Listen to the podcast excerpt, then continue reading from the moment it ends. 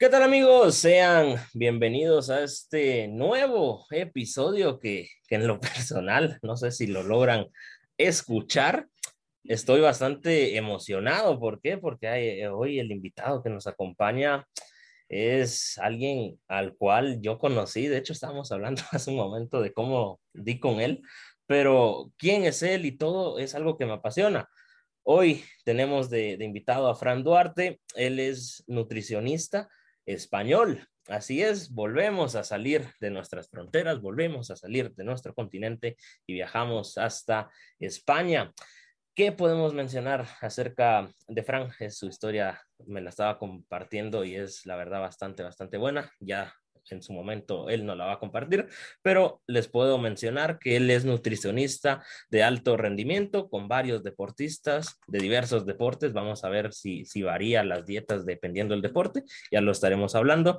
Y también es nutricionista eh, clínico, me estaba comentando, para también apoyar a todas aquellas personas que no necesariamente estén eh, relacionadas al mundo del deporte, porque imagino que también eh, las dietas han de ser distintas, pero Frank ya no lo va a estar compartiendo más adelante. Aparte, podemos mencionar que ha recibido bastantes cursos, ha recibido seminarios y tiene en mente dar un, curso propio, que ahí no lo va a estar compartiendo más adelante en este episodio. Hoy sí, sin nada más que añadir, los invito a acompañarme en esta nueva aventura.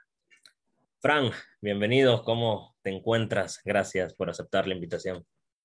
Nada, muchas gracias a ti, lo primero, por invitarme para hablar de dos temas que me encantan, que son la nutrición y el, fútbol. Es una cosa, bueno, y el deporte en general, son cosas que, me encantan y encima he tenido y tengo la oportunidad de dedicarme a ello. Así que nada, un placer de, poder compartir con vosotros lo que, lo que queráis y bueno, si alguien después de escuchar este podcast eh, eh, se puede beneficiar y ayudarle en algo, pues yo, yo encantado. Gracias por aceptar, la verdad, como bien lo mencionaste, este tema de nutrición eh, creo que es más importante de lo que el mundo y las personas le dan, porque obviamente si no vas a tener bien tu cuerpo, que es tu medio de transporte, no vas a poder hacer tus acciones de, de buena manera, pero lo vamos a ir tocando en un momentito. Antes de entrar eh, de lleno, me gustaría que nos contes un poco más sobre quién es Fran Duarte. Bueno, yo, como te comentaba antes también, bueno, yo cuando empecé con el mundo del gimnasio, es el bueno, he hecho muchos deportes, pero bueno, eh, cuando empecé a, a, preocupar por la nutrición fue cuando empecé el mundo del gimnasio, porque al final, bueno, como todos yo creo, cuando empiezas a, a ir al gimnasio, oye, pues te empiezan a preocupar qué comer, qué no comer, porque al final ya que vas, yo siempre digo que siempre, si haces algo, intenta optimizarlo lo máximo posible. Entonces, pues yo empecé a, leer un poquito, yo no tenía ni idea, yo siempre digo que no sabía ni qué era una proteína, ni si una patata tenía grasas, y no sabía ni lo que era una vitamina, no, sabía nada de nada. Entonces empecé a leer y bueno, descubrí un mundo que, que, me apasionó tanto, que no había día que no leyese, que no me metiese en páginas, que no leyese artículos. O sea, era un mundo que me, que me fascinó empecé a aprender un poquito y bueno, experimentar conmigo mismo para ir al tema del gimnasio a ver cómo, cómo podía mejorar. Vi que no se me, que no se me daba mal, entonces a, los compañeros con los que iba al gimnasio, pues le empecé a, a decir, oye, come esto, no comas esto, empecé a hacer alguna dieta y tal, que bueno, ahora no me acuerdo las que hacía, pero seguro que tendría miles de errores. Pero bueno, y, y nos iba bien, íbamos mejorando y al final, bueno, intenté e intentar hacerse a más gente porque me gustaba mucho. Yo te hacía totalmente todo gratis porque era una cosa que te decía que, que descubrí que, que, me, que, me, apasionó mucho y vi que se me daba bien hasta que llegó un momento que dije, bueno, ¿y por qué no dedicarme a esto? Entonces vi lo que había que estudiar y todo esto, me, me metí y nada, una vez ya me saqué la titulación para poder ejercer, pues empecé a trabajar de eso y, hasta hoy. Y al final, también es verdad que al dedicarme al mundo del gimnasio, yo solo me veía en nutrición deportiva que era lo que, era lo que, lo que, lo que iba a aplicar a mí mismo.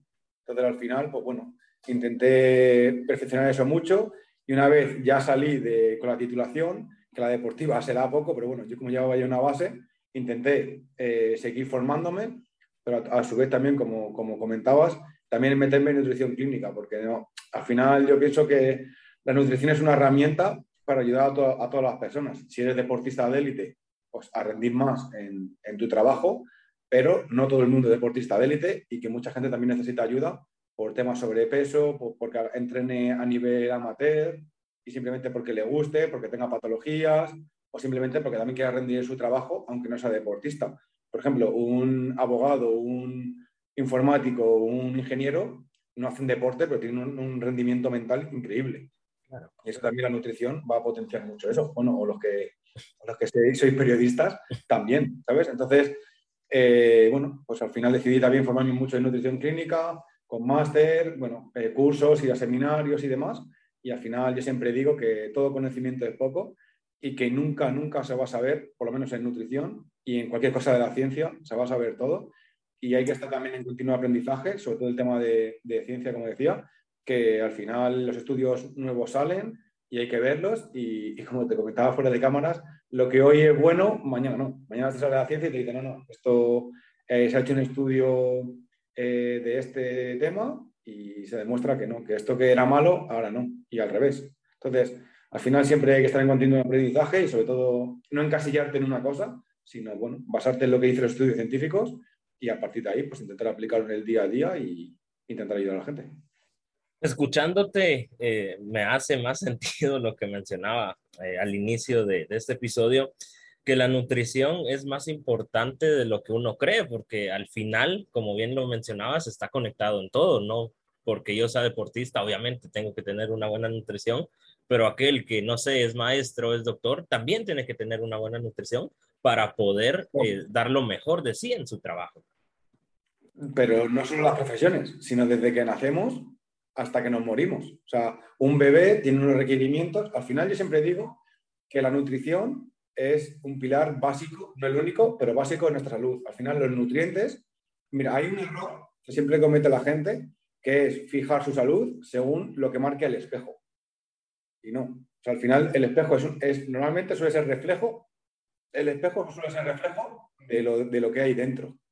Entonces, al final, los nutrientes, que son, eh, bueno, es, es, lo que el cuerpo recibe, el cuerpo no recibe eh, salmón o arroz, sino los nutrientes que proporciona el salmón y el arroz. Entonces, los nutrientes son las herramientas que tiene tu cuerpo para, para poder construir cosas y para poder eh, estar en, en las mejores condiciones posibles los niños cuando nacen tienen unos requerimientos, nosotros tenemos otras en la edad adulta y cuando somos ya mayores tenemos otras. Entonces hay que adaptar eh, la nutrición a cada persona.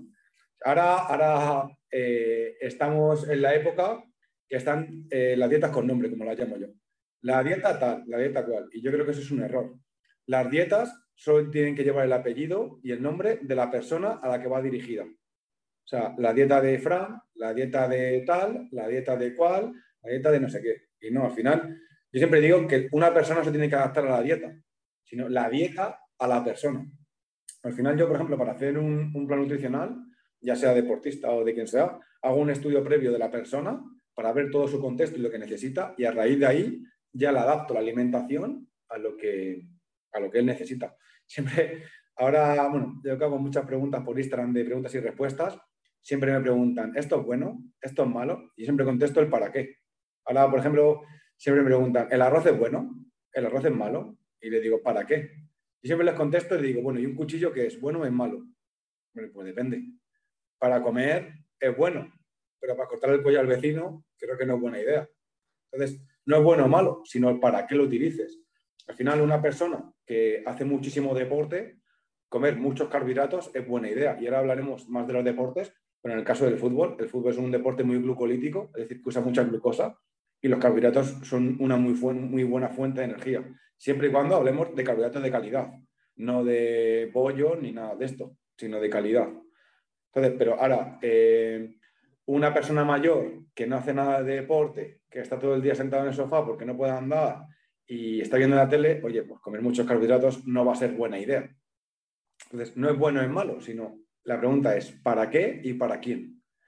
Entonces, al final, la nutrición es, eh, pues eso, como decía antes, las herramientas que le das a tu cuerpo, bueno, los nutrientes, mejor dicho, son las herramientas que le das a tu cuerpo para poder construir cosas y cada uno necesitamos construir o reparar ciertas cosas, porque también influyen mucho las patologías. Una de las cosas que yo también miro mucho son las analíticas de sangre. Las analíticas de sangre creo que es una cosa bastante infravalorada que la gente dice, bueno, yo no me la hago, si ya me hice una hace dos años, como que hace dos años.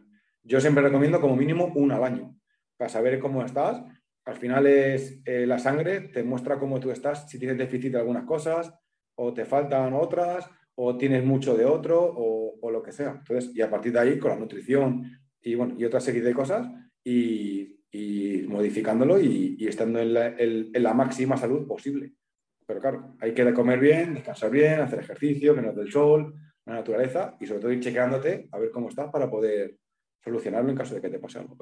Mejor explicado, imposible todo lo que acabas de mencionar. Se nota eh, no solo que sabes, sino que amas lo que haces. También lo mencionábamos afuera, que comenzás en este mundo de la nutrición porque de verdad te apasiona y escucharte hablar, la verdad es que es mucha, sabiduría. Y mencionabas algo que, que, yo he visto, por lo menos acá en Guatemala, no sé cómo sea en España y en otros países que nos estén escuchando, que las dietas van a ir variando dependiendo de cada persona. Yo te puedo mencionar, porque lo he visto con familiares o amigos o, vecinos, que primero no quieren ir a un nutricionista, sino que acoplan la dieta de, de un amigo que él sí está yendo y él es deportista, por decirte algo, y yo la voy a hacer porque a él le estaba dando resultados, pero, pero no, como bien mencionabas, todos tienen que, tener una propia, dependiendo lo que mencionabas de los exámenes y, y demás.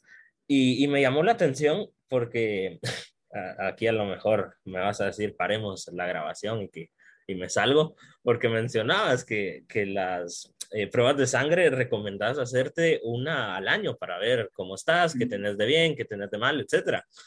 Y yo lo mencionaba hace, uy, cuatro, no, tres episodios que, que estuve a, un entrenador por acá y yo le comentaba a él que, que a mí me da miedo ir al doctor, Fran. Yo, yo no quiero hacerme exámenes porque digo, ¿y si me sale algo malo? Me, me da ese, ese, miedo y me gustaría que nos contés qué, qué le recomendás a esas personas, así como yo, que, que, no quieren ir y les da miedo, porque la verdad es que me da miedo ir al doctor y que me diga, mira, tenés esto, esto y esto. Y, y mejor siento yo vivir con ellos sin saberlo que, que poder ir, pero no sé. Bueno, yo, al final siempre digo que eh, en la vida hay, hay piedras y lo, lo, importante no son las piedras que tienes en el camino, sino las que seas capaz de saltar. Entonces, tú si tú tienes un problema, pues oye, pues como todo en la vida, pues se afronta y ya está. Al final, eh, eh, pero claro, si no sabes que tienes el problema, ¿cómo lo vas a afrontar? Es verdad que hay mucha gente que le da miedo puede decir, oye, pues también es verdad que si tú ya sabes que no te cuidas, que tienes un, un bebes mucho, fumas, no haces deporte, etcétera, etcétera, oye, pues sabes que vas con un poco de miedo porque ya sabes que no lo estás haciendo bien y que, y que puede salir alguna cosa mal. Pero oye, más motivo todavía sabiendo que no lo están haciendo bien, como para ver qué pasa. Oye, pues si tu analítica está mal, pues oye, pues hay que decir, oye, hay que coger el terror por los cuernos, como se hace aquí en España, y ya está. ¿Y qué tengo que hacer? Eh, ¿Esto y esto para solucionarlo? Pues se hace y ya está. Al final es como, como todo en la vida. La vida no es color de rosa. Entonces, al final, bueno, pues si hay un problema, pues se ataja, se pone solución y, y ya está. Al final, yo siempre digo también que, porque esto, bueno, hablo mucho con, con la gente y mucha gente todos los días, y al final yo le digo, tú date a ti el mismo consejo con esa misma pregunta que le darías a tu hijo. Tú a tu hijo le dirías, oye, pues, oye, pues no pasa nada, pues vamos y lo que salga se hace y si hay algún problema, pues lo solucionamos y ya está. Entonces, si tú le dirías eso a él, es que crees que es la mejor, la mejor opción. También aplícatelo tú. Y ya está, que luego al final, pues nada, si hay veces que incluso eh, hasta ya problemas serios, o sea, problemas de patologías serias, se pueden ver con las analíticas de sangre. Oye, pues oye, si, si eres capaz de frenarlo, ¿por qué vas a, llegar a tener una diabetes, por ejemplo? Con analítica de sangre es bastante fácil ver si puedes tener una diabetes. Si estás en el camino, oye, pues sabes que está, que, está eh, el abismo ahí adelante, oye, pues no sigas, para antes de que esa tarde te caigas. Pues ya estás. Al final, si tú no conoces cómo estás, es imposible, si estás mal, ponerle un remedio. Entonces, pues nada, eh, yo siempre digo que, en la vida hay que tener miedo a pocas cosas y si tienes un problema, pues oye, pues se soluciona y ya está. Si, la vida es eso, saltar piedras y, ya está. Y yo aconsejo siempre una cada año. Y si tienes la oportunidad que tienes seguro médico y demás y te hace una cada seis meses, pues fantástico. Así ya vas viendo el progreso cómo vas. Y, en un año en seis meses, un año, se puede ver cómo va variando ese análisis y si ya se va yendo a, hacia lo negativo que no queremos, tampoco es mucho desvío. Entonces, eh, hay tiempo para, para poder reajustarlo y estar, y estar todo en orden para que tengamos una salud plena. Al final, en el cuerpo no pasa nada por casualidad. Yo muchas veces veo la televisión, no, es que era joven, qué mala suerte. No existe eso. En el cuerpo humano no existe mala suerte. Puedes tener mala suerte que tengas algún problema genético o algo que tú, que tú no te busques. Entonces, hay, hay dos cosas, que una es la genética, es decir, lo que te dan, y otra la epigenética, que es lo que tú te buscas. ¿Sabes? Si tú, por ejemplo, eh, tienes una predisposición genética a tener cáncer, porque en tu familia hay muchísimos casos de cáncer, pues vale, tú ahí qué vas a hacer? Tú has nacido con eso y no puedes hacer nada. Al revés, tienes que poner mucho más empeño en, cuidarte para no, eh, no jugar a la lotería. Ahora, la epigenética es lo que tú te buscas. Pues eh, comer mal, fumar, eh, todas las cosas que pueden provocar cáncer, pues oye, pues intenta evitarlas. Y si encima tienes la genética con la predisposición genética a tener cáncer, y encima fumas, no te cuidas, pues eso es una bomba de relojería que seguramente pues, te toque el premio. Entonces, lo que hay que hacer es eh, cuidarse y la analítica de sangre para mí es algo fundamental, que se pueden evitar muchísimas enfermedades antes de que pasen, porque las estás viendo venir, porque tu propio la sangre te la está gritando, te la está gritando, ¿sabes? De hecho, puedes saber hasta si tienes un virus o no tienes un virus simplemente con analítica de sangre. Muy buen consejo, la verdad, y escuchándote me, me, ponía a analizar. Espero que, a partir de hoy ya mañana pidas cita en el médico. Eso te iba a mencionar, todo lo que acabas de mencionar. Ahorita terminando de grabar, voy a hacerme los exámenes porque tenés razón de, de, de esas eh, enfermedades a lo mejor que son de genética. Que, que, uno qué va a hacer para poder quitárselas, o sea, te tocó, pues con más razón, como bien mencionabas, cuidarte para evitar, pero luego también está aquello que uno se lo busca por cuenta propia, que, desgraciadamente hay varias personas que, lo hacen y esperemos que, poco a poco lo vayan dejando de hacer porque al final del día ellos solitos son los que se van perjudicando su cuerpo. Eh, hablando un poco de, de, nutrición en general, englobando tanto deportiva como clínica, entre otras, me gustaría saber desde tu punto de vista, ¿crees que hay campo laboral para esta carrera? Independientemente, a lo mejor, obviamente, eh, acá hago un paréntesis, eh, hace un par de, de, episodios tenía, bueno, tuve de invitada a, una periodista, a Cristina Medina, que, que, no sé si lo estará escuchando, si lo está escuchando, saludos, que ella también es de España, y me daba cuenta de algo que, que varios amigos me mencionaban, de que si bien es cierto, estamos en, en un mismo planeta, vivimos en distintos mundos, porque obviamente España y Guatemala es un mundo de diferencia, pero me gustaría saber por lo menos en España y aquellas personas que estén escuchando esto que quisieran estudiar nutrición, pero tienen miedo de, ah, no sé si voy a encontrar trabajo o no, no sé qué nos puedes comentar desde tu punto de vista.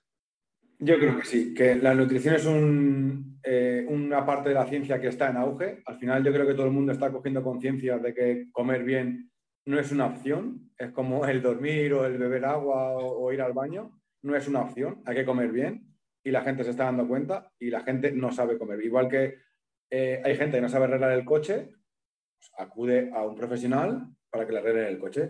Pues esto es igual, al final la, nutrición es una parte muy importante de la sociedad que creo que está en auge y que al final yo, estoy seguro que todo el mundo irá a un nutricionista o un dietista porque al final todo el mundo se va a dar cuenta de lo importante que es comer. Y, al final, y una de las cosas que, digo mucho y, predico sobre todo, que lo que hay que hacer es aprender a comer.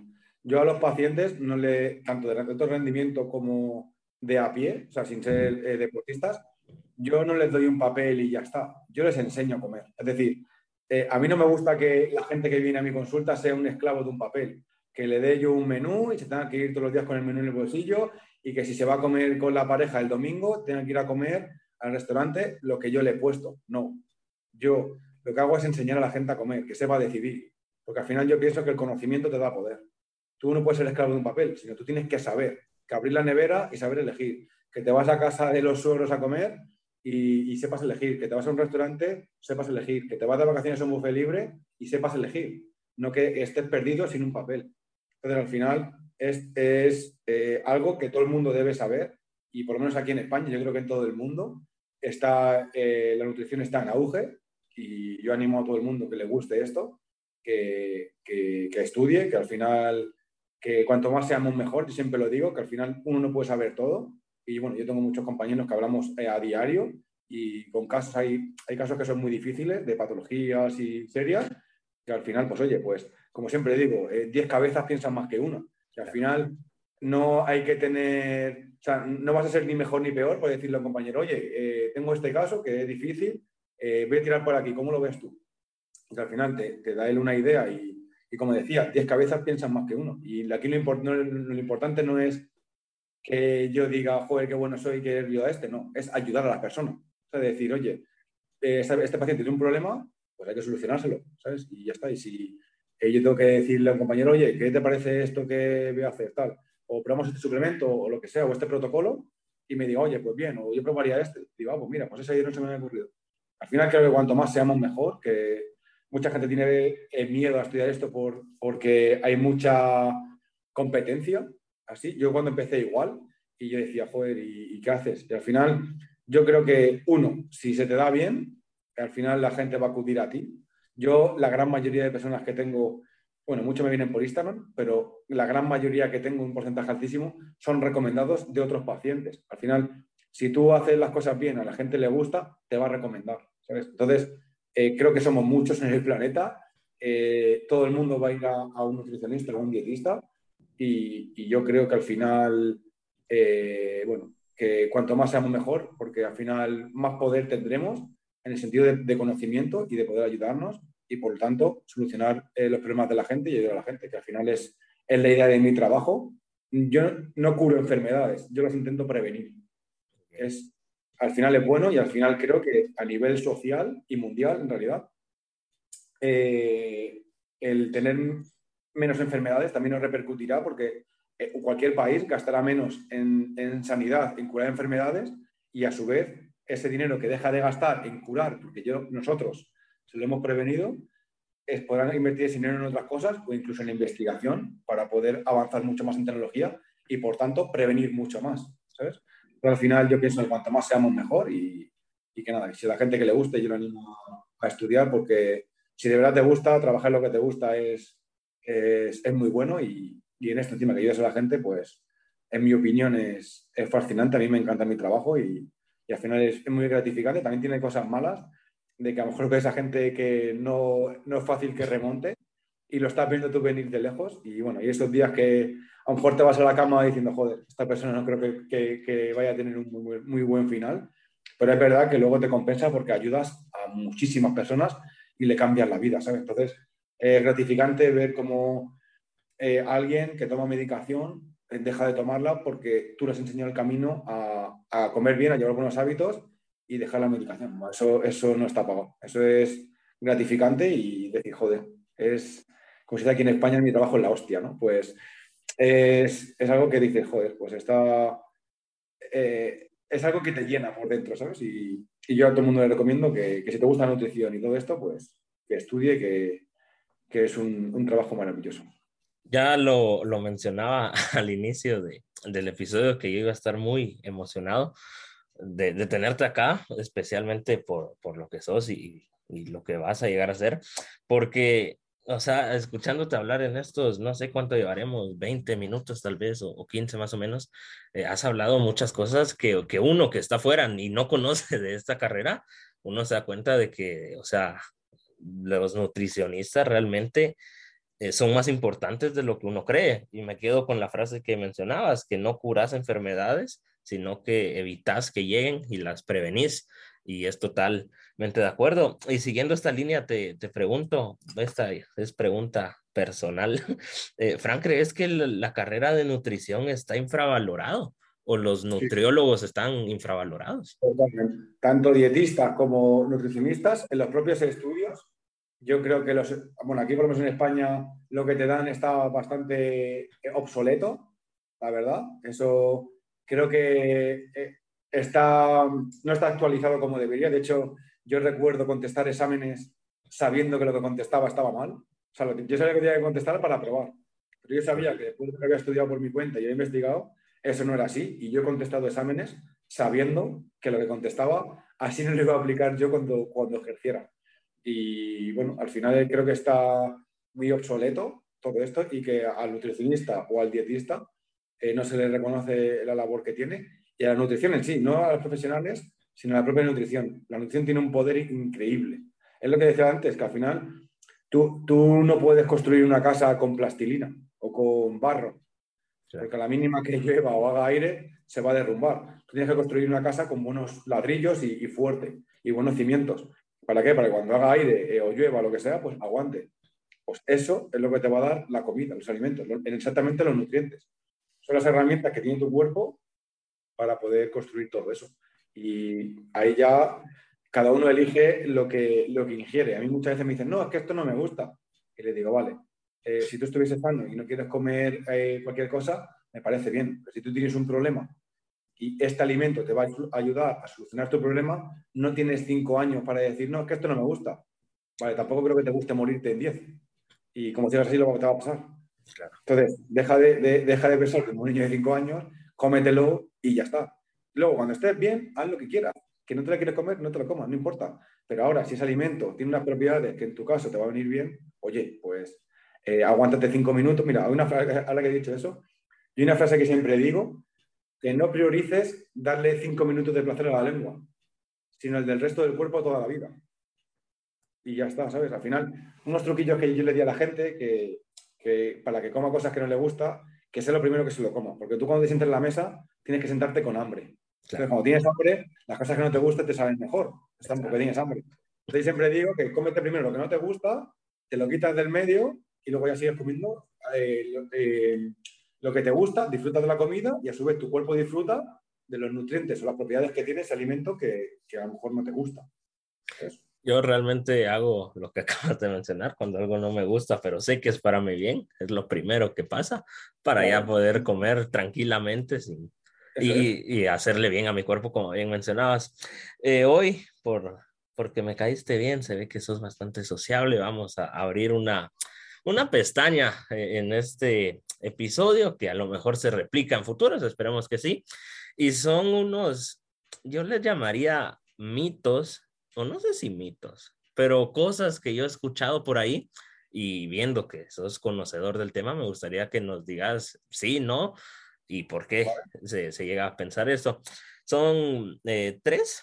Eh, la primera es saltarse el desayuno o bien la cena ¿Es bueno? ¿Es malo? ¿Y por qué? Vuelvo a lo de antes. La pregunta es, ¿para qué?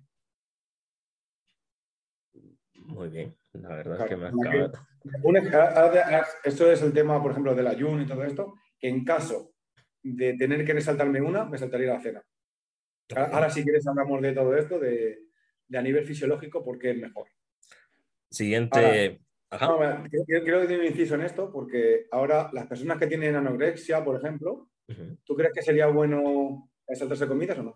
Eh, ahora, por ejemplo, el tema del ayuno es una cosa que está muy en auge. Hay, muchas personas anoréxicas que se acogen a eso. Las personas anoréxicas se busca cualquier excusa, bueno, anoréxicas, o cualquier que tenga un trastorno de la alimentación, se buscan cualquier excusa para no comer. Por ejemplo, en el caso de anorexia, para no comer. Claro, ahora ya con el tema del ayuno dicen, no, es que yo hago ayuno de 24 horas. Si el ayuno le da igual, lo que no quieres comer. Entonces, en ese caso, sería totalmente eh, eh, contraindicado. ¿Sabes? Pero al final, vuelvo, a lo de antes. Es para qué y para quién. no, no hay nada ni bueno ni malo, es para qué y para quién. Ahora, antes te he dicho lo, de, lo del cuchillo, ahora te digo, ¿llover es bueno o es malo? Dependiendo. Claro, si eres agricultor, que llueva todo el rato. Claro. Pero si estás en, Punta Cana, tumbado en una hamaca, en, eh, disfrutando del sol, creo que que te llueva no te hará mucha gracia. Exacto. Entonces es el bueno y el eh, para qué. Y respecto a lo que te decía de la cena, al final hay un error, por lo menos allí en Guatemala no lo sé, pero aquí en España tenemos un error enorme que es cenar tarde. Y no, hay que cenar cuando está eh, anocheciendo, es el buen momento para cenar. Cuando ya ha anochecido, tienes que estar cenando o medio acabando de cenar. Al final nuestro cuerpo no, sabe que vivimos en una casa, ni que estemos aquí contigo, ni internet, ni nada de esto. Entonces ya piensa que estamos por ahí en taparrabos, en mitad del monte, y buscándonos la vida para comer y, para vivir. Entonces, ¿qué pasa? Que si nosotros viviésemos en esas circunstancias, en una vez anochece, te vas a dormir y ya está, y no comes. ¿Qué pasa? Que aquí tenemos tele. Aquí en España trabajamos hasta tardísimo. Eh, al final tenemos unos horarios malísimos y al final todos, estos ritmos circadianos que se llaman, los tenemos rotos. ¿Qué pasa? Que a partir de ahí tú ya rompes con lo que tu cuerpo espera recibir. Entonces, a partir de ahí es cuando empiezan los problemas. Yo siempre digo que tienes que estar cenado pronto. Ahora, ahora eh, aquí en España es ya casi verano y anochece mucho más tarde, tipo nueve y media o así anochece. ¿Vale? Pues cena más tarde. En invierno, ¿qué hace? Anochece más pronto, pues tendrás que cenar más pronto. Y final es dar a tu cuerpo lo que esperas recibir, incluido con, con esto. Muy buena respuesta, la verdad, que, que me respondiste con otra pregunta y, me dejaste, eh, me, está encantando todo lo que estás eh, hablando. Ya que lo mencionaste, me gustaría que nos, con, bueno, siguiendo en, esta, en este segmento, em, ¿a qué hora sería lo ideal que hagamos nuestras comidas?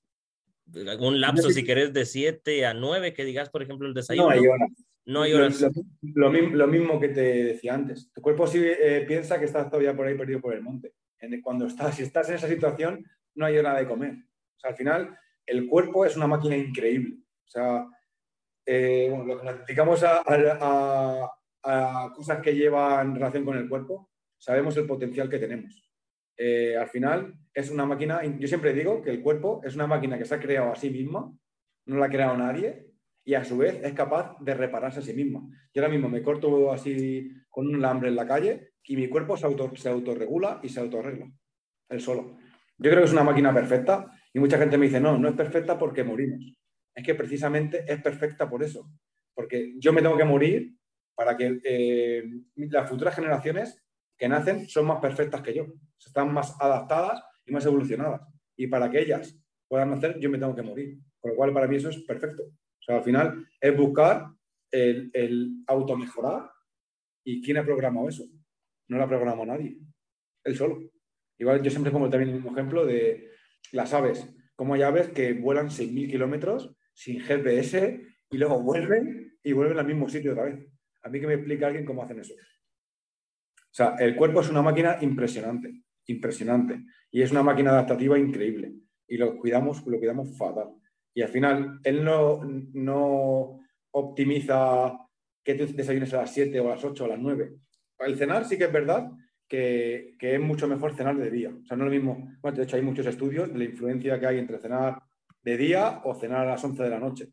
Y no tiene nada que ver el impacto de los, de los alimentos en nosotros. De hecho, en la insulina, en la glucosa, en los triglicéridos, hay estudios que muestran que el impacto, aunque cene lo mismo, no tiene nada que ver. Entonces, yo siempre, siempre digo que lo que importa es lo que comas durante el día y que tengas bien nutrientes. Y yo, por ejemplo, por mi trabajo, hay días que como a las 2, hay días que como a las 3, hay días que como a las 4, a la 1 o a las 5, porque tengo que trabajar y, y si estoy teniendo a gente, no me voy a poner a comer, tendré que acabar. Entonces, no importa, al final es eh, que, que, tú comas lo que necesitas durante eh, la franja de, del día y ya está. Mencionabas eh, la parte de que cuando uno muere, las próximas generaciones van a ser más perfectas. Y venía a mi memoria, yo mencioné y les menciono a aquellos que, se están uniendo a la familia de este podcast. Estoy en segundo año de universidad en la carrera de periodismo deportivo y recuerdo más o menos hace un año, sí, a inicios, bueno, de enero a ma no, de enero a mayo, más o menos del 2021, que era mi primer año, justamente estábamos viendo eh, un curso que se llamaba Historia del Deporte 1. Y, en esa, uno y dos, eh, Historia del Deporte uno y dos. Recuerdo que el licenciado en aquella ocasión nos comentaba de que, por lo menos en el deporte, que ya vamos a, tocar ese tema que posiblemente todos lo estén esperando, eh, en el deporte se ha visto la evolución que ha tenido el, ser humano, o sea, cosas que antes hacía alguien y era como, wow, es el mejor, alguien lo hace ahora y posiblemente sea el peor, pero es parte de esa evolución que, va haciendo el cuerpo, que es una máquina perfecta, como bien mencionabas. Eh, otro mito que, saqué por ahí, amigos que, lo hacen, tomar agua en lugar de, de comer, ¿eso está bien? Yo conozco varias personas que dicen, no voy a cenar, y me voy a tomar dos botellas de agua y me voy a dormir. ¿Eso qué tan malo es? Yo imagino que ha de ser malo, pero no sé qué tan malo Yo creo que eso, se responde por sí mismo. Es al final, los alimentos tienen sus nutrientes, el agua tiene otros. Si tú dejas de consumir unos, vas a dejar de tener nutrientes. el agua es buena, pero la comida también. Y al final, eh, esas cosas al final yo creo que, generan una mala relación con la comida. Al final, eso tenía los días contados porque al final vas a pasar mucho hambre y antes o después te vas a pegar un atracón. ¿Qué es lo que pasa las típicas dietas milagro, dietas de comer muy poco? Que aguantas el tiempo que aguantes y, al final llega un día que te hartas y te pegas unos atracones a comer luego que si has perdido 7 kilos, recupera 12. Es el ¿No? efecto es comer bien, comer bien, hacer deporte, tener déficit energético y al final, pues bueno, ir, tirando de la grasa y ya está. Y al final tener una buena relación con la comida y sobre todo lo que decía antes, tener buenos nutrientes para que también tu salud esté bien. Al final hay que, tener no solo lo del espejo, sino que todo esté bien y que funcione bien desde las uñas de los pies hasta el pelo. Yo a eso le llamo nutrición total. O sea, tiene que funcionar bien todo. Y si dejas de comer o comes muy poco o no comes, pues creo que eso no va a funcionar bien. Así que yo aconsejo a la gente que nos está escuchando que, que no beba agua por dejar de comer, que beba agua porque tiene sed y que coma porque hay que comer. Pero no. Al final lo que hacen eh, haciendo eso es engañar al estómago, porque al final se va llenando el estómago de agua y, ya está. pero bueno, vale. Pues eh, se tendrá un rato sin comer porque no tiene hambre, pero luego al rato va a tener hambre y no va a poder aguantar y le van a faltar nutrientes y va a ser peor. Así que yo a la gente no, le aconsejo que no haga esta locura. ahora que está muy de moda en, gente de muchos seguidores por Instagram, de, envolverte en papel eh, albal, se llama aquí, o papel de plástico, y primero que vas a quemar más grasa y eso es una tontería, pero vamos, como un castillo. Por último, el último mito que, que escuché por ahí e investigué un poquito, y me gustaría que nos expliques dormir poco, ¿qué, ¿qué, tan malo es para el cuerpo y en qué le afecta al tema nutricional? Es nefasto. Es nefasto. A, nivel eh, nutrición también. O sea, si tú duermes mal, mira, hay un estudio que, que, que encima lo publiqué en Instagram hace no mucho, que cuando duermes, hay, hay dos hormonas, bueno, las hormonas son las que se encargan de, orquestar el cuerpo entero. Hay una hormona que se llama grelina, que es la que hace que, te entre hambre. ¿vale? Y hay otra hormona que se llama leptina, que hace que te, quedes eh, saciado. Pues dormir bien y, en, la, cantidad y la calidad adecuada hace que el cuerpo durante el día segregue más leptina, o sea, que estés más saciado. Sin embargo, cuando duermes poco y mal, se genera mucha más grelina, o sea, te va a entrar más hambre. De hecho, si te fijas, no sé si, si conoces a alguien con, con esto, pero la gente cuando se despela ya mucho tiempo sin comer, o sea, sin dormir, se va a la nevera a comer. Claro. Pero hambre. Es por eso, porque la, grelina, que es la hormona del hambre, le, se aumenta y, a partir de ahí, pues claro, ya a partir de ahí comen más, se desregula todo. al final, hablando del sueño, es súper importante el sueño. La gente solo se piensa que es, es descansar. No, descansar y reparar. Eso es súper importante. De hecho, entre las 8 de la noche y 8 de la mañana es cuando más tu sistema inmune empieza a trabajar. Entonces, descansar bien, es decir al cuerpo, vale, yo estoy descansando, ya tú, en este rato que yo estoy gastando energía, gasta tú toda esa energía que tenemos en reparar cosas, en matar bichos y, en regenerarte. ¿Vale? El cuerpo te dice, vale, yo entiendo que durante el día tienes que ir a cazar, tienes que ir a comer, tienes que ir a trabajar, tienes que hacer todo, pues esa, esa energía te la destino a ti para que puedas rendir en, el día. Pero ahora en la noche me toca a mí. Tú duérmete, descansa y toda la energía me la das a mí para que yo pueda reparar las cosas y así mantener el equilibrio. Y una de las cosas que hace el sistema inmune, por ejemplo, es trabajar de noche. e insisto que dormir no es solo descansar, sino también reparar. Eso es súper importante, súper importante. En este espacio ya nos resolviste tres dudas que, jamás se nos tienen que olvidar, que el agua no, no es comida, que también hay que comer en lugar de solo tomar agua. Si es alimento, el agua es un alimento súper bueno, pero no sustituye la comida. Hay que dormir bien, porque como bien lo mencionabas, en tu explicación es muy, muy importante. Y por último, que, que, hay que comer, no hay que estar haciendo ayunos por querer adelgazar, porque al, al tiempo el, cuerpo te va a pasar factura y, y, no queremos que nadie que esté escuchando esto se, se ponga malo, ¿no? al contrario. Hacer ayunos o no, sino al final es no dejar de comer por querer adelgazar. ¿sabes? Luego lo del tema del ayuno, bueno, pues se puede dar, dar para otro debate también, porque ahí es, como decía antes, depende el para qué. Pero aquí a lo que me refería del comer es que no hay que dejar de comer para, para adelgazar. Yo siempre digo que al final no hay que comer menos, sino que comer mejor. Muy, muy claro, eso último que acabas de mencionar.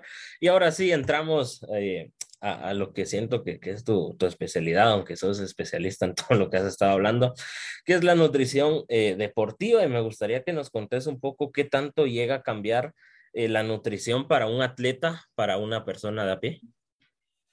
Mucho. Bueno, al final, eh, cada persona por su trabajo y su contexto requiere unas cosas.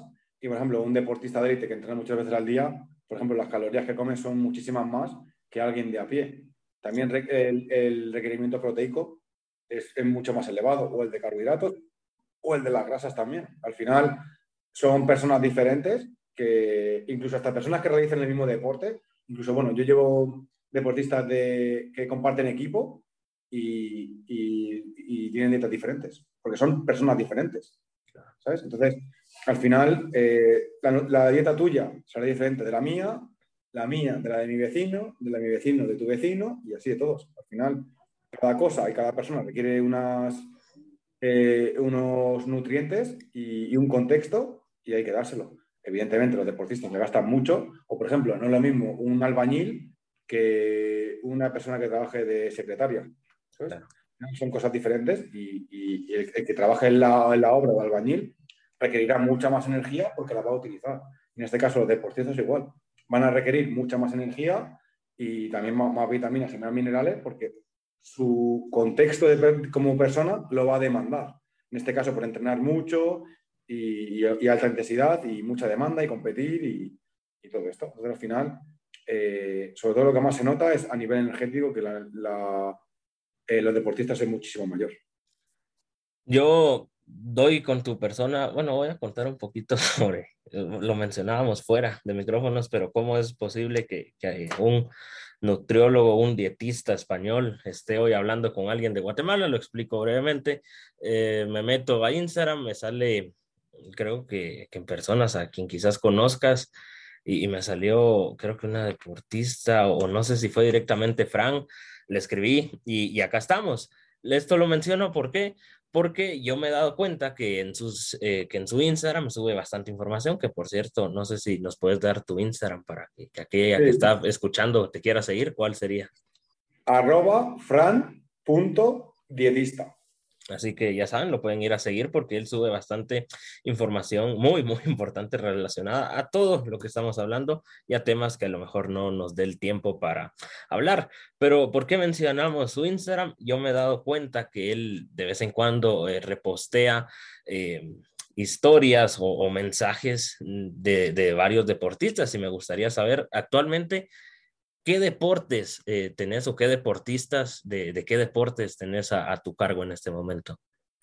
Bueno, eh, de nombres no me gusta mucho hablar. No, de deportes mejor para, para evitar. De deportes, por ejemplo, el fútbol tengo un montón, sobre todo el fútbol femenino tengo muchísimos. Uh -huh. De balonmano también tengo, tengo de baloncesto, de karate, eh, de, de, atletismo, triatletas, eh, seguro que de fútbol sala también, que si no me van a matar de fútbol sala, de fútbol playa, o sea, tengo de muchísimos deportes y al final, bueno, pues como decía antes, cada deporte tiene sus necesidades y, y se adapta a eso y, y, CrossFit también tengo un montón, de hecho yo practico CrossFit también, de boxeo también tengo, o sea que al final eh, trabajo de, de, no de todo, pero de casi todo.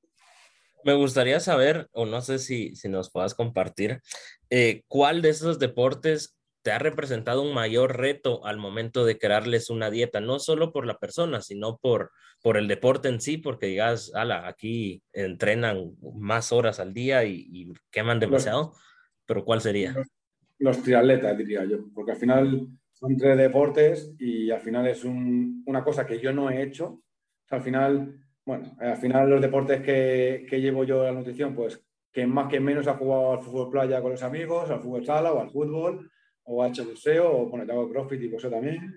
Eh, pero al final son cosas, o voleibol en el colegio, sabes lo que es, ¿sabes? A alto rendimiento, evidentemente no, pero sabes cómo funciona y demás. Ahora, un triatleta, eso es, hacer eh, una alimentación de un triatleta no es nada fácil y, lleva bastante y tienes que pensar mucho y bueno, al principio cuesta, pero bueno, luego ya cuando vas cogiendo más eh, experiencia y más maña, como se dice aquí, bueno, es todo mucho más fácil, pero yo diría que los triatletas es de los deportes más difíciles. Y el deporte en el que más cómodo o más fácil, entre comillas, se podría decir, ¿hay alguno o no? Sí, los dos que más practico yo y más me gustan, que son el CrossFit y el fútbol. al final yo he hecho fútbol toda mi vida, y sé lo que es y, y, ahora hago CrossFit. Entonces sé lo que es porque lo hago todos los días y sé, y sé lo que se requiere y encima el CrossFit me gusta, pero el fútbol es un deporte que me encanta y, bueno, a partir de ahí pues ya es más fácil saber lo que, lo que los deportistas necesitan porque yo lo practico mucho tiempo, entonces es, es mucho más fácil. Hemos pasado ya el, el, Ecuador de este episodio y entrando, no, no en la recta final, pues aún queda, pero empezándonos a medio despedir.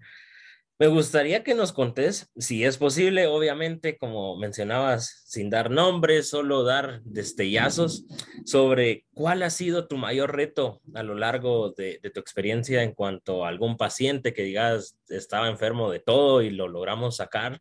No sé si tengas alguno que nos puedas compartir un poquito. Sí, en estas cosas al final lo que más te impacta o lo que más cosas te alegras es de la, de nutrición clínica, es decir, de ayudar a la gente que tiene patologías y lo que más eh, veo es eh, quitar a la gente la medicación. Algo que te dicen que es para toda la vida y que al final, eh, con buenos hábitos y bueno, pulsando también las teclas adecuadas, eres capaz de quitar la medicación a alguien y joder, y, que eso, como se dice aquí, mola un montón. que al final te sientes bien y, y, te vas a la cama con una sonrisa de lado a lado cuando eh, la quitan y sobre todo cuando te escriben después, cinco o seis meses después, que te dicen que, está sin, que siguen sin medicación y se encuentra mejor que nunca. Pues eso creo que nunca está pagado y al final, bueno, también me he encontrado el caso de, un paciente que, sus analíticas estaban terroríficas. Yo cuando hablé con él le dije, como sigas así, no vas a ver mucho más veranos. Y, y las analíticas digo que estaba bien el nombre y poco más. Y, y, ahora ya, pues oye, le, le, expliqué todo cómo estaba y, que no iba a acabar bien. Y ahora ha cambiado todo, sus analíticas están mucho mejor.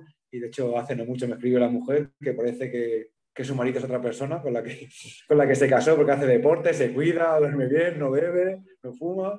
Y esas son cosas que, que te alegran el día, la verdad, porque ver a alguien cómo ha cambiado tanto de hábitos y que tú en realidad eh, has, has tenido que ver en eso, pues oye, pues eso es fantástico. O incluso de los deportistas, ya también cambiando para dar un poquito de, cada. Y una de las cosas que yo mucho llevo también son las lesiones y de un deportista que, se lesionaba mucho, que no rendía, que se quedaba medio gas, por ejemplo, en los partidos de fútbol, que estaba al descanso en el 60 ya eh, fundido o fundida, pues dices, oye, ahora ya no, ahora aguantan hasta el 90 con un misil, no se lesionan, están fuertes, pues oye, eso también eh, eh, te, alegra, ¿sabes? Porque al final ha mejorado el rendimiento en ese deportista porque es su trabajo. Y que al final los deportistas, sobre todo los deportes de equipo, quieren jugar, ser titulares y jugar todo. Entonces, si tú no rindes bien, no vas a jugar o vas a jugar muy poco. Y entonces, pues no, pues eso también, la verdad que, que es una cosa que te alegra, la verdad. Yo soy de la idea que ayudar a, a, las personas es de lo más gratificante que uno puede llegar a sentir eh, como ser humano y como bien lo mencionabas, eh, el hecho que alguien te diga, mira, voy a, a, estar tomando este medicamento porque ya fui a 20 doctores y los 20 me lo dijeron y que cambiándole sus hábitos, hacer deporte, eh, saber alimentarse, te escriban al tiempo y que te digan que están mucho mejor, obviamente eso te va a ayudar muchísimo y, te va a hacer como que el pago eh, extra por dar esa mía extra también en tu trabajo y es algo que, que no se puede expresar en palabras. Fran, me gustaría escuchar ahorita a, Fran Duarte, no, no a Fran el, nutricionista, sino que, que, el Fran más interior, y que me contés ¿Qué sentís al salir y, en cierto modo representar a España eh, fuera de tus fronteras gracias a tu profesión? Eso es una de las cosas que, me, me, gusta mucho de mi profesión. Incluso, por ejemplo, en, en Sudamérica llevo muchas chicas del fútbol. Y claro, yo, eh, si no fuese, por ejemplo, por Instagram, creo que Instagram es eh, las dos caras de la moneda, la buena y la mala. La mala, porque tiene ahí una tal sobreinformación que al final desinforma y que todo el mundo es capaz de opinar, incluso de cosas que no tienen ni idea. Entonces creo que eso es un peligro, pero a su vez te, da, te abre las puertas para conocer a gente de todo el mundo. Yo tengo, no solo trabajo en España, tengo en un montón de países de habla hispana, ¿sabes? O de personas que hablan hispana, tengo en, Inglaterra, en Francia, en Suiza, en, Francia, también en Francia lo he dicho, en Sudamérica tengo en varios, en Estados Unidos, ¿sabes? Entonces al final eso es lo que te da Instagram y las redes sociales. Y yo encantado de, de, ser español y poder hablar contigo ahora que estás al otro lado del charco o de trabajar con, con pacientes de, deporte, no de deporte, de, también del otro lado del charco. Y a su vez, pues oye, pues si eh, puedo llevar el nombre de mi país, por decirlo de alguna manera, a otros sitios y ver, en mi caso, que en España la nutrición es buena y que tenemos buenos conocimientos, pues yo encantado, yo por mí, por mí perfecto. Igual que me imagino que, a ti si te hacen una entrevista de, cómo ser un periodista deportivo en, otro país del mundo, pues oye, pues te has encantado de poder ver cómo ellos enseñan y decir, oye, que aquí también estos somos buenos y, ya está. Así que yo me alegro mucho de las redes sociales, la verdad que, tiene las dos caras de la moneda, pero bueno, la buena creo que es súper buena y de hecho estoy hablando aquí contigo por eso. Entonces, yo lo único que hace falta es un móvil y una conexión a internet, un y a partir de ahí ya puedes conectarte con cualquier parte del mundo. Entonces, yo, yo encantado. Las redes sociales, la verdad es que nos han cambiado la vida, porque como bien mencionas, de hace, ¿qué? O sea, no hace falta pensar tanto hace unos ocho años, unos diez, no sé, tal vez unos quince, jamás nos hubiéramos imaginado, obviamente yo era más pequeño, no estaba ya en una universidad, esto, esto, no existía, pero poder estar hablando con alguien de otro país de temas que son muy importantes y que a lo mejor en tu propio país no es algo que se escuche mucho o, no sea tan importante como sí lo es, bueno, sí es importante, pero no tiene tanto auge como lo, lo tiene visto en tu caso en España, sin duda alguna es algo muy gratificante y, por eso lo mencioné y no me voy a cansar de decirlo que es un episodio hermoso e histórico porque estamos hablando cosas muy, muy importantes. Para ir cerrando un poquito ya esta primera eh, parte del episodio y pasar a las preguntas express, las preguntas random, como quieran llamarle, eh, me gustaría que, que envíes un consejo sobre cómo incentivar a los jóvenes para que tengan una buena alimentación y, a los no tan jóvenes también, que es algo tan importante hoy en día. Pues lo que decía antes, que al final no, no tenemos cinco años para comer cosas que nos gustan y los que no. Evidentemente la comida está hecha para disfrutar y sí, por supuesto que se puede comer bien y disfrutar. De hecho, una de las cosas que hago yo en mi Instagram, que tú lo ves, es subir todos los días una comida que yo hago en mi casa. De hecho, hoy he salido a comer fuera y he subido lo que he comido. Y he comido bien. O sea, es fácil, por lo menos aquí en España. ¿eh? aquí ya no sé cómo es un restaurante, porque nunca, he ido, pero aquí se puede y que al final eh, comer bien no es solo comer eh, brócoli y merluza al vapor, ¿sabes? Que no, que se puede comer bien, que disfrutar de la comida y que no veamos el salmón, sino que veamos los nutrientes que tiene el salmón, omega 3, proteínas, hierro, zinc, selenio, yodo, vitaminas, etcétera, que es en realidad lo que tu cuerpo necesita. Y que la nutrición no es una opción, que si eliges ya has elegido mal, porque no hay que elegir, es, obligatorio comer bien. Eso no, no, quita de que te, te pegas algún día un capricho. Y bueno, los que me siguen por Instagram verán que, por ejemplo, las miras tartas de queso son una cosa que me apasiona y más o menos de vez en cuando las como. Y aunque sea de estas que en un restaurante con azúcar y todo esto que no es sano, pero bueno, como las como de vez en cuando, y el resto de mi alimentación es buena, me pego un capricho y ya está. O que al final eh, también hay que vivir y disfrutar, pero con conocimiento, y hay que comer bien y de vez en cuando, pues, pegarte algún capricho y ya está. Y que no subestimen el poder de la nutrición, que es impresionante, es impresionante. De hecho, un bebé a través de los alimentos se hace adulto y crece y se hace desde un espermatozoide de un óvulo hasta ser un adulto.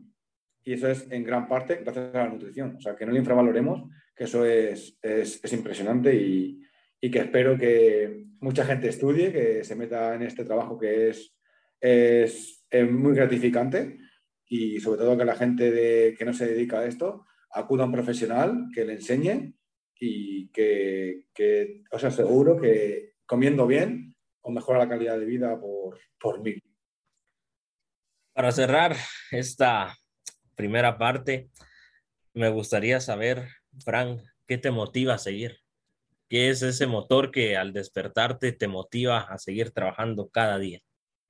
Pues al final lo que decía antes, de una cosa me apasiona, tengo la suerte de poder hacer de mi hobby mi trabajo, ya más motivación que eso creo que hay poco, y a su vez el día a día son retos, te viene gente que con casos muy difíciles que, que es difícil eh, resolver y te hacen comerte la cabeza mucho y, investigar y leer y, al final eh, creo que eso es lo bonito del trabajo, ¿sabes? Al final eh, los retos creo que te hacen ser mejor, aprender más y a su vez eh, solucionar la vida de la gente, pues está, está muy bien. Yo siempre, cuando, cuando estudiaba, siempre pensaba que yo no voy a solucionar el mundo, pero quiero poner mi granito de arena para que la gente al final tenga mejor salud y, y que a su vez, si yo enseño a alguien a comer, ese alguien puede enseñar a sus hijos, a su padre, a su madre o lo que sea. Y al final se va generando un, efecto dominó, de, en este caso de, conocimiento de nutrición, que has empezado tú enseñando, por ejemplo, yo,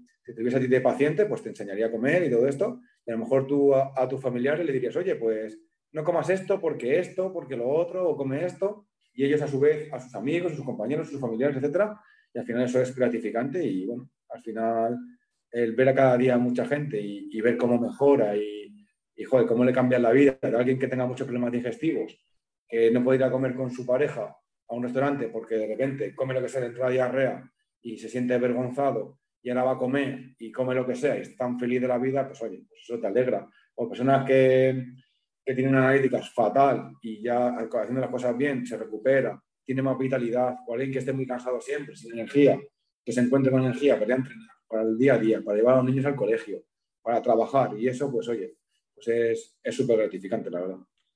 Muy, muy bonito tu inspiración y bien mencionabas lo del efecto dominó que a su vez se conecta con lo que mencionabas hace un par de minutos, de que más personas deberían meterse a estudiar esto, porque sí, el efecto dominó es muy bonito, pero el primero que da el paso es aquel que decide estudiar nutrición.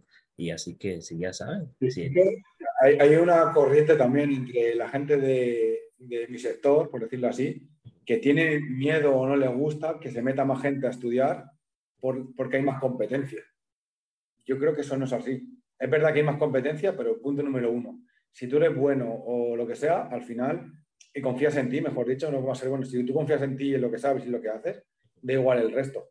Y a su vez, cuanto más seamos y más competencia haya, mejor te va a hacer a ti, porque no te va a hacer relajarte. Esto, mira, esto es como, como en el equipo de fútbol. Siempre se dice que, que meter a muchos jugadores buenos va a ser peor porque a ver a quién pones. Eso es lo mejor.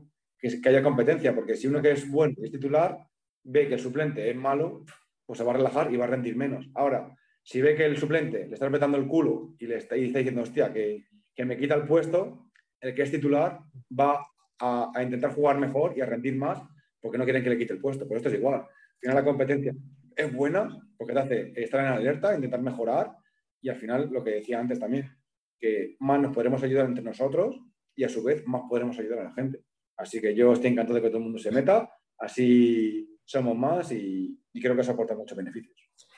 No podíamos cerrar de mejor manera esta primera parte luego de esa explicación maravillosa que acabas de dar. Y ahora pasamos a, a, la sección que yo siempre digo, aquí es donde más me la disfruto, más me la gozo. Te voy a hacer cinco preguntas, puede ser de lo que sea y me tenés que responder lo primero que se te pase por la mente o si te quieres extender, te puedes extender pero tampoco tanto porque si no, esto sería interminable. Y luego te voy a dar el tiempo para que me hagas de una a cinco preguntas en el caso tengas y si no, pues nos despedimos y terminamos. Primera pregunta, Fran, ¿cómo miras a las próximas generaciones? Bueno, yo creo que al final eh, el tema de la tecnología le, le, va a hacer evolucionar mucho. De hecho, yo me acuerdo que tenía una prima pequeña que sabe usar mejor el móvil con un año y medio que la madre con 40. al final, creo que, que las tecnologías tienen algo bueno y algo malo. Algo bueno, que al final, claro, te, te, te puede potenciar todo, pero a su vez también te pueden distraer de lo que es el, el, el, el ser humano. Yo se lo veo mucho. Yo me acuerdo cuando era el Día de Reyes, que yo era pequeño, íbamos todos a la calle. O sea, a mí me regalaban balones, patinetes, bicicletas, eh, lo que sea, los muñecos. Yo me bajaba a jugar con mis amigos al parque y ahora yo no veo eso. Yo ahora solo veo, cuando voy por la calle, veo los cubos de basura llenos de paquetes de regalos, pero ningún niño en la calle. Y creo que eso es un peligro. Al final, los niños tienen también que comportarse como humanos, salir, jugar, que les dé el sol, y creo que eso lo estamos perdiendo. O bueno, o, bueno no, sé exactamente la edad que tú tienes, pero cuando yo era más jovencito, que tendría 14, 15 años, nos tirábamos todo el día jugando al fútbol en la calle. Todo el día. Y yo ahora que voy mucho por la calle andando y todo esto, no veo ni bueno, algún niño jugando, pero no como antes. Y creo que eso es un peligro, porque al final se están eh, yendo mucho a, a, las redes sociales en vez de intentar salir a la calle con los amigos, como hacía yo todo el día en la calle. Y, y creo que al final también eh, eh, los, los, jóvenes se fijan mucho en las redes sociales y al final en las redes sociales la gente solo te muestra la cara que ellos quieren mostrarte. ¿sabes? Entonces al final se fijan mucho en el postureo, por decirlo de alguna manera, y ellos quieren hacer postureo. Y no, la vida no es así. La vida es todo lo que está fuera de Instagram. Y creo que Instagram, como decía antes, tiene la cara buena y la cara mala. Y, creo que en el caso de los niños, la buena, porque van a tener mucha información de lo que quieran, igual que Internet o lo que sea y la mala también, que pueden coger la, la mala de solo centrarse en los seguidores y no. Igual que eh, cualquier persona que se dedica a crear el contenido no tiene que, fijarse en los seguidores, sino en el contenido que aporta o lo que lee, en el caso de ser lector. Pues los niños igual, creo que fijarse en los seguidores y, en el postureo creo que eso es un error. Pero bueno, ahí también dependerá de los padres cómo le eduquen y ellos mismos. Mencionabas algo, normalmente no, no, no, aporto a, lo que está, a las respuestas en esta sección, pero tenés razón. Yo, yo ahorita tengo 19 y yo me acuerdo que cuando era más pequeño, hace 6, 7 años más o menos, aquí en la cuadra, hablarán, desde las 3 y media salían los niños a jugar y se entraban tipo 8. En cambio, ahora es eso que, que no, o sea, la pandemia obviamente opacó todo esto, pero yo me acuerdo ya en 2017, 18, 19, que no había pandemia, ya no había nadie saliendo en la calle. ¿A qué? A raíz de, de, la tecnología que ahora los niños ya básicamente nacen con ella, no como a uno que le tocó acoplarse a ello en su momento. Siguiente pregunta, me tenés que decir una de las dos. Sí, ¿Qué es mejor, entrenar por la mañana o por la tarde? Por la mañana, sin duda. Ok. Aquí no, no sé si me la vas a poder eh, contestar. Me gustaría que te mojes un poquito. No, solo decime sí o no para no meternos en problemas. Tenés muchos pacientes, tenés muchos deportistas, tenés muchos deportes. Me gustaría saber si tenés alguno que sea catalogado entre comillas como favorito barra favorita. Solo sí, sí. no. Sí, al final, al final es como todo, ¿sabes? Tú no puedes tratar a todo el mundo 100% igual, igual que tus amigos. Son todos tus amigos, pero siempre con alguno tienes más afinidad, porque las personalidades encajan o, y te llevan mejor, pero al final todos son iguales en el sentido que tú quieres ayudarles, único que con algunos congenian más que otros, claro que sí. Mencionabas hace no mucho que cuando querés romper la dieta, comer algo no tan saludable, comes eh, tartas de queso, pero quitando sí. esto, ¿qué comes cuando querés romper la dieta? Vas a un restaurante y no hay tartas de queso. ¿Qué te pedís? Es que ese es, otro error que hay muchas veces, que no hay que romper la dieta si no hace falta. O sea, es muy típico en el mundo del fitness de una comida trampa al día, o sea, a la semana, o el sábado por la noche. No, eso es un error. Tú puedes eh, no comerla. Yo siempre digo que el truco para eso es, si tú el sábado noche quieres ir a comer con tu pareja a un sitio de, no sé, una pizza, ¿vale? Vete y ya está, que tampoco pasa nada. Ahora, si tú ese día cenas en casa, ¿por qué tienes que comer mal? Come bien y ya está. Muy bien, muy buena respuesta. Te voy a hacer seis, iban a hacer cinco, pero aquí se me cruzó una. tiene barra libre. Eh, obviamente, desde pequeños, desde los colegios, desde tu casa, a uno le enseñan que las frutas y las verduras son muy saludables y que es algo que uno debería comer bastante. Pero me gustaría saber si, si tuvieras que decir una de cada una, una fruta y una verdura, que es la que más te aporta al cuerpo. ¿Hay alguna o todas te ayudan por igual? Todas son diferentes cada, cosa aporta eh, pues unas propiedades y ya está de verdad que algunas que tienen más, por ejemplo, a mí me gustan mucho los frutos rojos, arándanos, bueno, allí creo que se dice blueberry, ¿no? Por allí, por Sudamérica. Arándanos, las fresas, las frambuesas, creo que tienen una, una antioxidantes bestiales y, y, me gustan mucho. Bueno, luego, por ejemplo, hay otras que me gustan también, por ejemplo, la, la papaya, que tiene una enzima que se llama papaína, que te ayuda a digerir las proteínas. Y bueno, al final cada cosa tiene sus propiedades, pero yo si tuviese que elegir una fruta que no fuese por el sabor, yo creo que elegiría los frutos rojos, cualquiera de ellos, las fresas, que me gustan mucho, por ejemplo. Y de verduras, si tuviese que elegir una, elegiría el brócoli. Yo la verdad es que con el brócoli tenemos una relación amor-odio por ahí, pero, pero, pero es rico, la verdad, y es nutritivo, pero... Sí, es cuesta comérselo, la verdad. Em, mencionabas que sos amante del fútbol y me gustaría saber si de acá, no sé si están tus planes o a lo mejor ya lo haces y, se nos pasó mencionarlo, que un equipo te diga, mira, necesitamos a un, a un dietista que esté fijo aquí en nuestro equipo, ¿te gustaría entrar a un equipo a formar parte y, a trabajar ahí? Eso a nivel genérico, diría que sí. Ahora habría que ver muchas cosas, porque claro, si yo me voy allí, aquí dejo muchas cosas que son importantes para mí. Entonces, habría que ver, eh, poner, siempre digo que poner la balanza y saber si te compensa o no. Pero a nivel genérico y de gustar, claro que me gustaría. Sería, a mí me gustaría mucho poder llevar un equipo y, poder trabajar todo el día con él, claro que sí. Ahora, el irme allí o no, pues habría que valorarlo. Pero sí, sí, claro que me gustaría. Por último, estas, y con estas dos preguntas cierro mis preguntas. No sé si vas a tener que hacerme.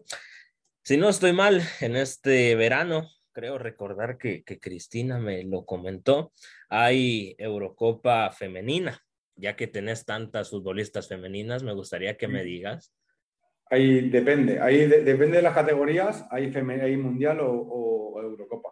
Pero bueno, sí, sí, hay. Yo, creo que la, bueno, yo, yo me enfocaba porque ya nunca mencionamos ahí categorías, pero creo que de las mayores, creo que sí hay Eurocopa este año y Mundial el próximo verano. Si tuvieras que decirme un equipo para ganar la Eurocopa femenina. Yo lo tengo claro. no, pero te, te, pido dos respuestas. Una con el corazón, que ya sé cuál país me vas a decir, y la otra siendo un poquito objetivo. Si es la misma, perfecto pero no sé. yo creo que España es un equipazo y tenemos una, una super selección, la verdad. Aquí el fútbol femenino, que yo lo veo mucho, eh, tenemos grandes equipos y grandes jugadoras y la selección española es un equipazo. Y yo animo mucho a la gente a ver el fútbol femenino y en este caso a, a, la selección española, que juegan súper bien y que son súper buenas y, y que, vamos, que son deportistas de alto rendimiento, que cuidan su alimentación, su descanso, su entrenamiento y vamos, que ojalá ganemos y yo creo que sí, sinceramente creo que sí. Eh, sí, sí, y el Mundial también. O sea, yo pienso que eh, eh, la selección española favorita siempre la que juegue. Y ahora mi, mi otra pregunta. Estamos en junio ya. Estamos, ¿qué? A julio, a cinco o seis meses más o menos que, que dé inicio el Mundial de, de Qatar 2022 y, y, te hago la misma pregunta. ¿Qué selección mirás? Aquí a lo mejor no, no aquí tengamos dos respuestas. Aquí la española no creo que te la vaya a decir. Yo creo que el Mundial lo va a ganar Francia. Esperemos. Yo la verdad es que no quiero que gane Francia. Eh, yo le voy a otro equipo, pero ya veremos. Exacto. Entonces, esas fueron mis preguntas. No sé si tengas eh, preguntas. Si tenés, cambiemos de roles ahora. Ahora entrevistame. ¿Tú comes bien o no comes bien? Eh, pues a ver, definamos comer bien. Yo diría que en cuanto a los alimentos que como, de 1 a, de 1 a 100, te diría que como bien un, o trato un 70% por los alimentos. Ahora, si nos vamos a horarios, yo sé que mis horarios están fatal, porque por, por, la universidad ahora, oh, sí me están acribillando y, yo sé que mis horarios no están bien, pero trato de comer eh, frutas, verduras y de hecho en, en, teoría esta semana iba a comenzar a ir al gimnasio a retomarlo, pero no he podido por falta de tiempo, pero espero que cuando se suba ya estemos en el gimnasio dándole con todo. ¿Y tres alimentos favoritos? Eh, ¿Saludables o, cualquiera? Ah, tres y tres. Eh, bueno. comencemos por los saludables. Los saludables me gusta bastante. Eh, bueno, las ensaladas me gustan bastante. No sé si allá en España se, se, conozca como acá, pero me gusta bastante el pico de gallo, que es tomate y cebolla picado. Es algo que a mí yo amo la cebolla y el ajo y, y todas esas comidas. Entonces me gusta bastante y, y, siento que eso pues es saludable. Solo le echo sal, limón y, y para adentro. Otra cosa saludable que me gusta, eh, uy, la, la, piña, uy, la piña le tengo cierto amor. La verdad es que cada almuerzo me como dos rodajas de, de piña y el aguacate o, o, palta, como le dicen en algunos países. Ahora, no saludable, aquí vamos a tener muchos problemas, aquí nos vas a exhibir, pero te diría, eh, bueno, en saludable también meto el agua, el agua pura, me, me, gusta bastante tomar. Ahora ya no tomo nada, solo tomo agua en los almuerzos. Pero algo no saludable que me gusta, y, esto es rara vez que, que, lo coma, o bueno, toma, es Coca-Cola con hielo.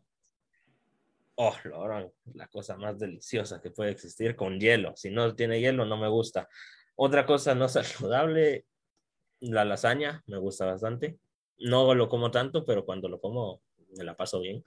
Y por último, te, no sé si, si la tarta de queso te significa pay de queso, si es lo mismo, pues tenemos un gusto en común. Me gusta bastante el pay de queso. Yo creo que la tarta de queso le gusta a todo el mundo, a casi todo el mundo, diría yo. No y... tengas otra. O, sí. U otra, si tenés varias, dale, con gusto. Sí, yo sí quiero estar con las cinco también. eh, aquí, no sé si sigues tú mucho el fútbol en España. ¿Eh, ¿Masculino o femenino? Ambos. Eh, sí, bueno, el, de hecho, esto es triste porque el fútbol femenino, o sea, yo no lo puedo ver y aunque yo quisiera verlo, o sea, si el masculino nos cuesta aquí ver el español, menos el femenino, pero si tuviera que quedarme. El femenino mucho lo echan por YouTube. Sí, ahí es donde yo he visto la Champions femenina, pero ya partidos así, digamos. La Liga también, la Liga también, hay algunos que lo echan. Ah, eso no lo sabía, porque yo no, no, lo podía ver por eso mismo, pero ahora voy a estar ahí más atento. Si me tengo que quedar con un equipo, aquí me vas a volver a exhibir, pero digamos que es un equipo azulgrana, solo eso voy a decir. Que no hablan Ajá, femenino masculino, ambos. Ambos, y no hablan castellano, así que ya saben qué, qué, qué equipo es. Vale. ¿Quién crees que va a ganar la final de la Champions? Eh, bueno, esto es algo que, que, esperemos mis bocas se vuelva profecía de lo que voy a mencionar hoy acá. Este episodio ustedes lo van a escuchar después de esa final. Así que se pueden reír de mí o pueden decir, wow, este hombre es un profeta. Yo digo que incluso con marcador lo tengo súper claro. Liverpool 3, Real Madrid 2. Ese es mi resultado.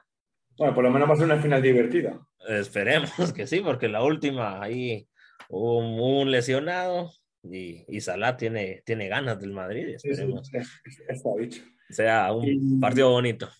Y luego te repito una pregunta que me ha gustado mucho, que es la que me ha hecho también. ¿Cómo ves tú las futuras generaciones? Uy, pues mal. la verdad, no.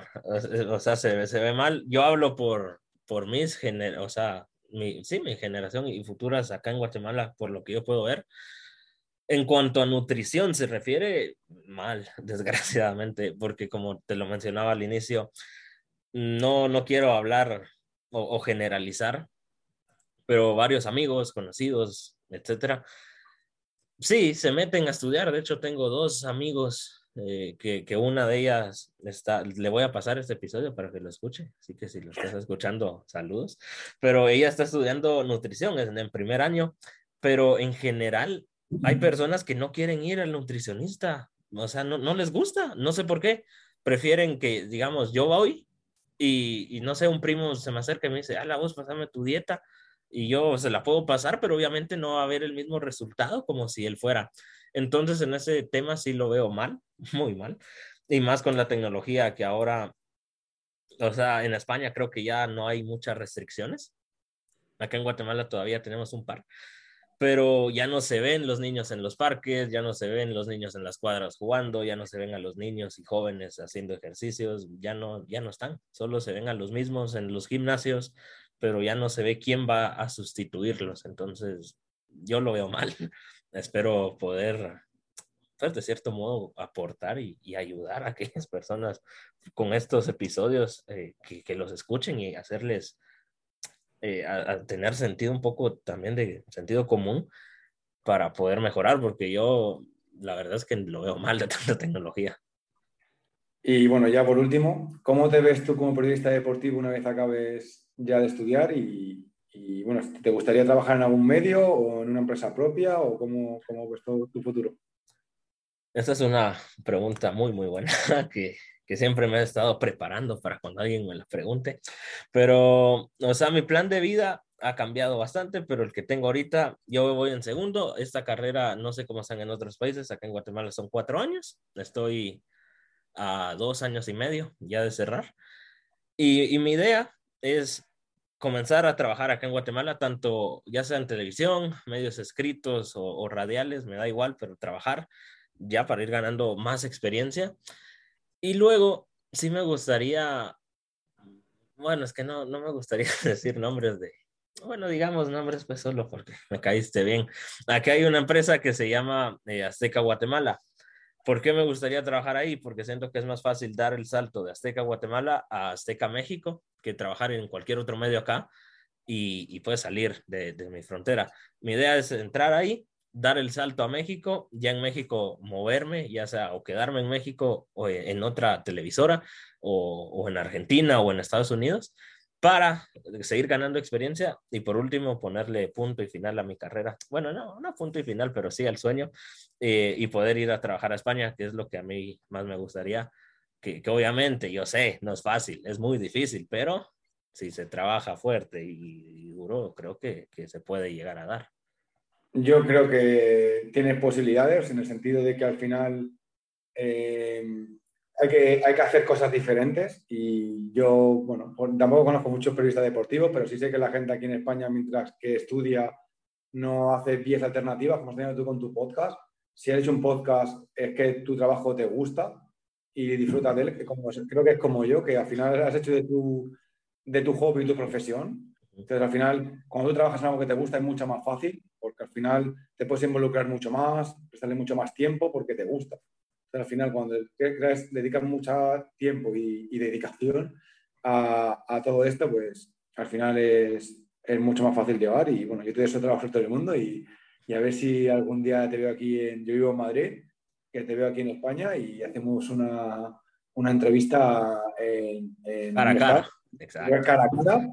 Y, y, yo encantado. Y igual que si quieres que hagamos un día otra entrevista más dedicada al fútbol lo que sea, yo, yo encantado, sabes que, que, me ofrezco a todo esto y a mí me encanta hablar de esto y de lo que sea. Y, bueno, eh, yo me acuerdo en el último seminario que fui, que se lo he dicho muchas veces por Instagram, que fui para dos horas y nada, yo estaba ahí hablando y estaba la gente tratando mucho conmigo. Y nada, miré el reloj por si, digo, y creo que llevaba una hora y pico o algo así, digo, para, para cuadrarme, para dejar tiempo a las preguntas, como has hecho tú. Y cuando miré la hora llevaba tres hablando.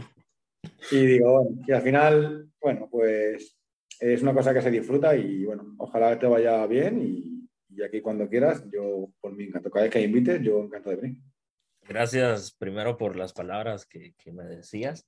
Y claro, esta es tu casa y, y, tener por seguro que va a haber segunda parte de, de, este episodio que haciendo aquí unos cálculos rápidos, hora y veinte a lo mejor ya llevamos, o, y, o, o tal vez hora y media, no sé exactamente. Me, pero... me podría tirar aquí otras tres, si quieres. Entonces, vamos a, a, planificarlo. Entonces, eh, gracias por tus preguntas. Hoy sí entramos en la recta final de este episodio. No me queda nada más que agradecerte por haber aceptado y te dejo el tiempo para que puedas enviar el último consejo que querrás a todas las personas que nos estén escuchando o despedirte, no sé, el tiempo es Básicamente lo que he dicho antes, que, que no subestimen el poder ni de la nutrición ni de su cuerpo, que es un arma increíble, increíble, que lo cuiden, que una vez se meten en el mundo, entre comillas, de, de comer bien, te sientes tan bien que jamás vas a querer dejarlo, que comer bien no es simplemente comer, como decía antes, brócoli y merluza al vapor, que no, que se puede disfrutar de la comida y, y básicamente eso, que encantado de haber estado aquí, que espero que, que hayan eh, aprendido muchas cosas, eh, quien haya escuchado este podcast y, y, nada, yo encantado de volver cuando, cuando me invites.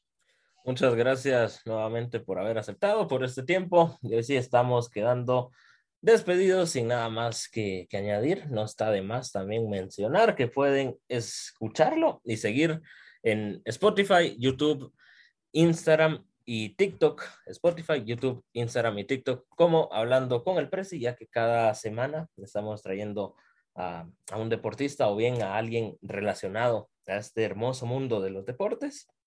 Y nada, si, si sos nuevo y te gustó, te invito a seguirlo estoy seguro que te lo vas a pasar muy, muy bien. Sin nada más que añadir, me despido de ustedes, su servidor amigo José Acevedo, que les desea feliz semana, feliz día, feliz noche a la hora que estén escuchando. Y ya saben, aprendan a alimentarse. Hasta un próximo episodio. Adiós.